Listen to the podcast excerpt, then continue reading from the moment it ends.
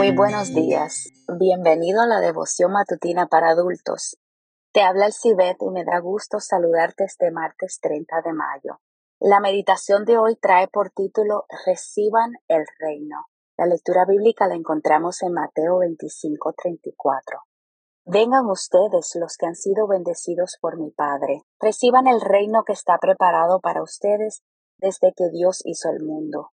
Jesús comenzó su ministerio terrenal anunciando, el tiempo se ha cumplido y el reino de Dios se ha acercado. Arrepentíos y creed en el Evangelio. Marcos 1.15.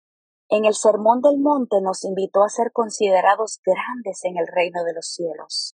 Mateo 5.19. Y más adelante dijo que si no somos como niños, no entraremos en ese reino. Mateo 18.3. Sin duda, para el Maestro, Enseñar sobre el reino de los cielos tenía prioridad. Sin embargo, un vistazo rápido a los Evangelios nos hará darnos cuenta de que la proclamación que el Hijo de Dios hizo del reino de los cielos se centró en atender las necesidades de la gente. El anuncio del reino celestial estuvo marcado por el alivio físico, emocional y espiritual de la gente que vive en la tierra. El reino llegó por medio de la fuerza de su mensaje y de sus acciones. En otras palabras, la proclama del reino de los cielos conllevaba un acercamiento a los hombres y mujeres terrenales. Jesús demostró que creía en el cielo, transformando la tierra.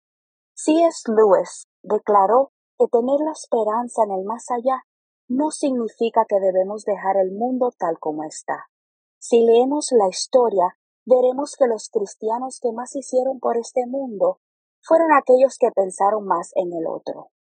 Los apóstoles mismos, que iniciaron a pie la conversión del imperio romano, los evangélicos ingleses que abolieron el mercado de esclavos, todos ellos dejaron su marca sobre la tierra, precisamente porque sus mentes estaban ocupadas en el cielo.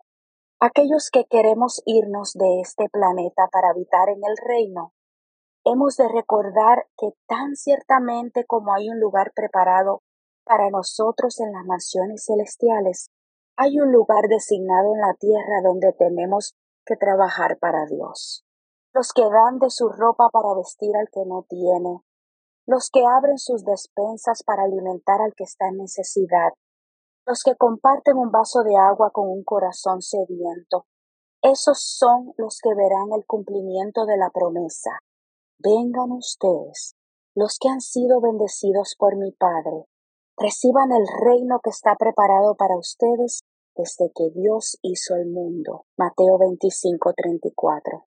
Te invitamos a escucharnos nuevamente mañana, que sientas la presencia de Dios en este día.